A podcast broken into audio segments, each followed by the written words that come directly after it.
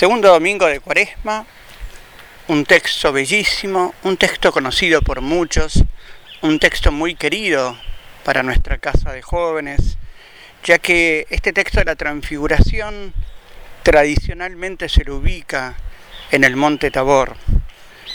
El texto de la transfiguración que hoy nosotros compartimos tiene está tomado del Evangelio de Marcos, porque las lecturas de este año nos corresponde continuar y hacer un proceso desde el Evangelio de Marcos, que como sabemos es el Evangelio más sintético, el Evangelio más reducido, el primero de los Evangelios que se, que se redactó, de los cuales después Mateo y Lucas tomarán mucho de su esquema y mucho de su letra.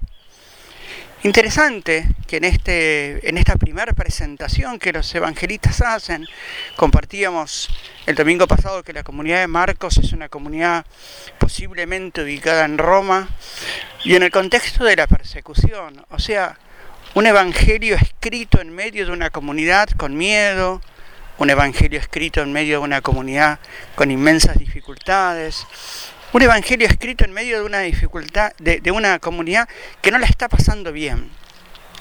Y esto me parece sumamente interesante, porque todo el contexto del evangelio va a ser el gran grito de una buena noticia, pero ahora, en este texto particular, y que la iglesia nos invita a celebrar en el camino de la cuaresma, en la preparación a la Pascua, eh, de un modo especial y particular quiere revelar a las comunidades de ayer y de hoy la fuerza de la resurrección.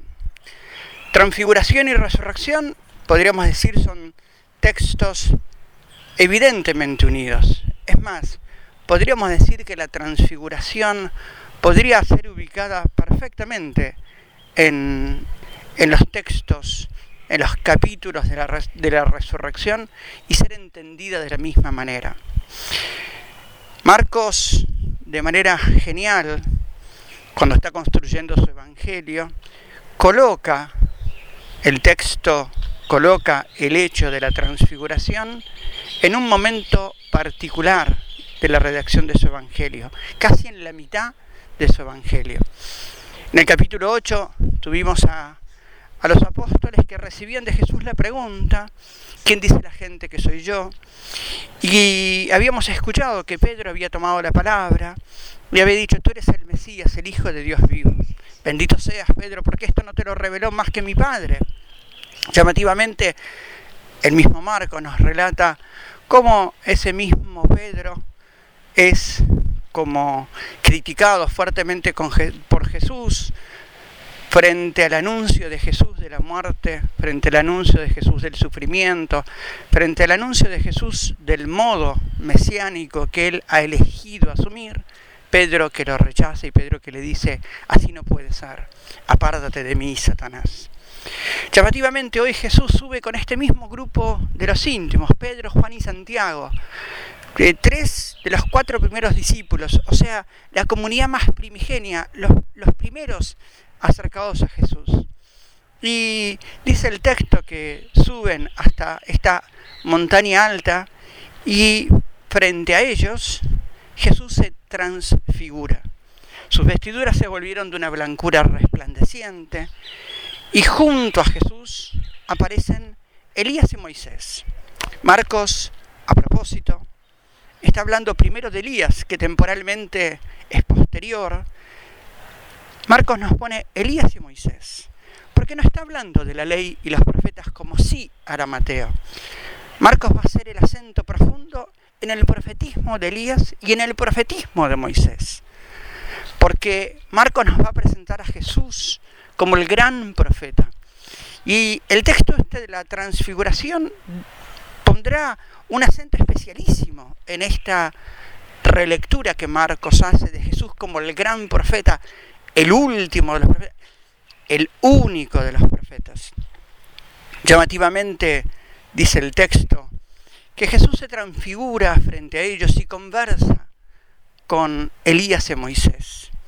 Y allí, de manera, y como ha pasado en los evangelios, en la escritura, cada vez que Dios se manifiesta, si quieren, como se relatan características especiales, la nube, la sombra, la voz.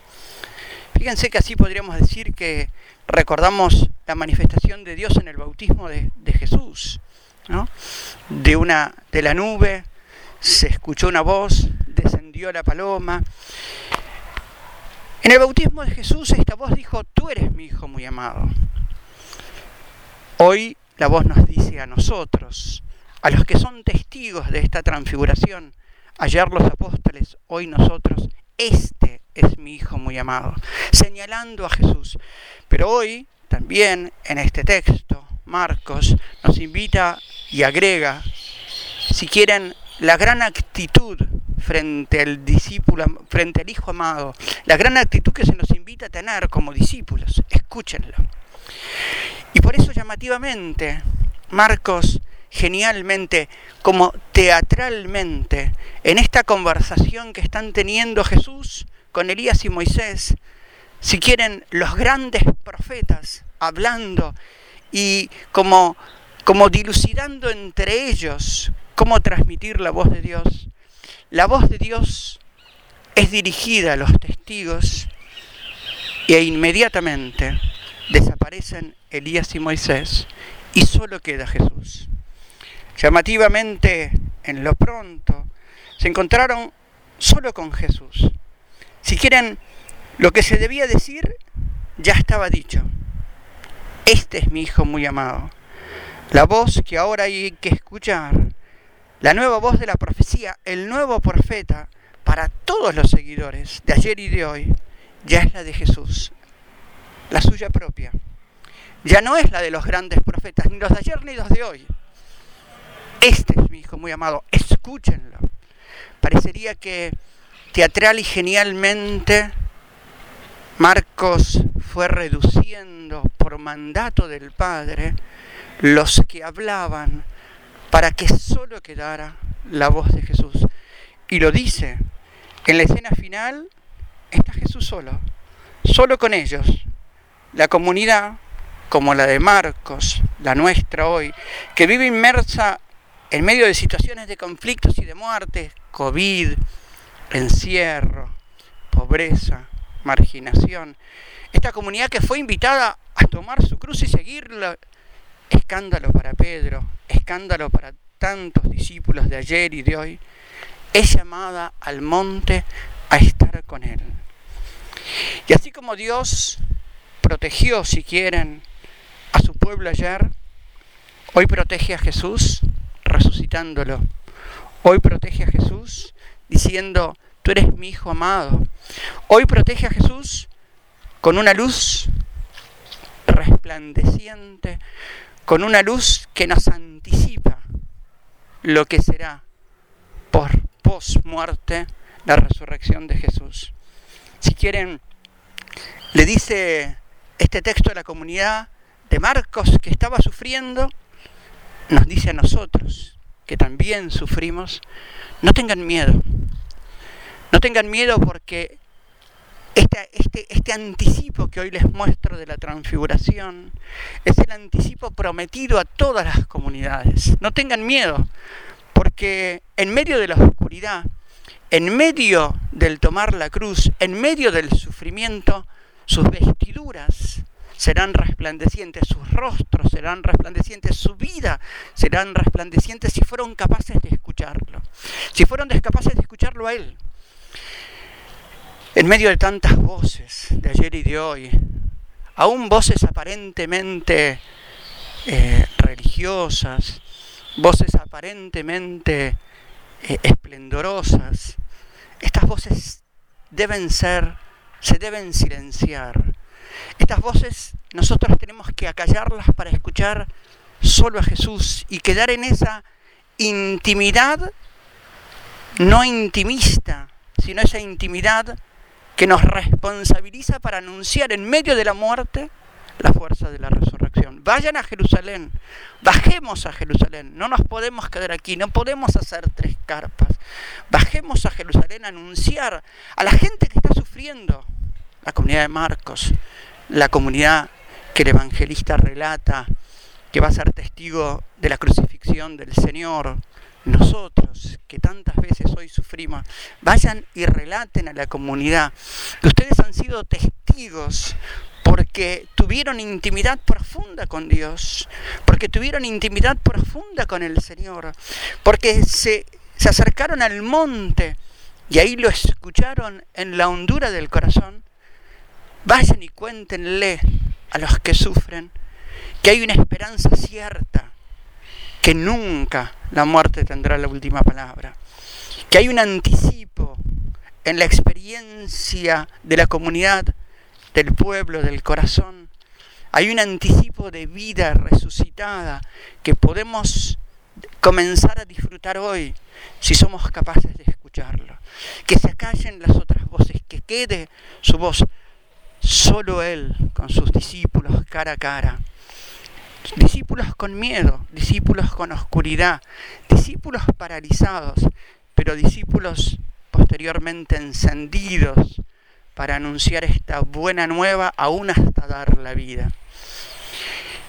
Y por eso, dice el texto, y con esto concluye, concluye la liturgia y concluimos nosotros.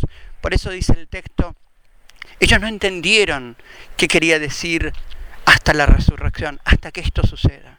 Lo comprendieron en el momento de la resurrección. Lo comprendieron que este anticipo que ellos habían participado es lo que el Señor nos regala hoy a todas las comunidades que no quieren una intervención mágica del Señor, pero que tienen certeza de la presencia amante y transformadora, resucitadora, esperanzadora, en medio de todas las cruces, en medio de todas las noches.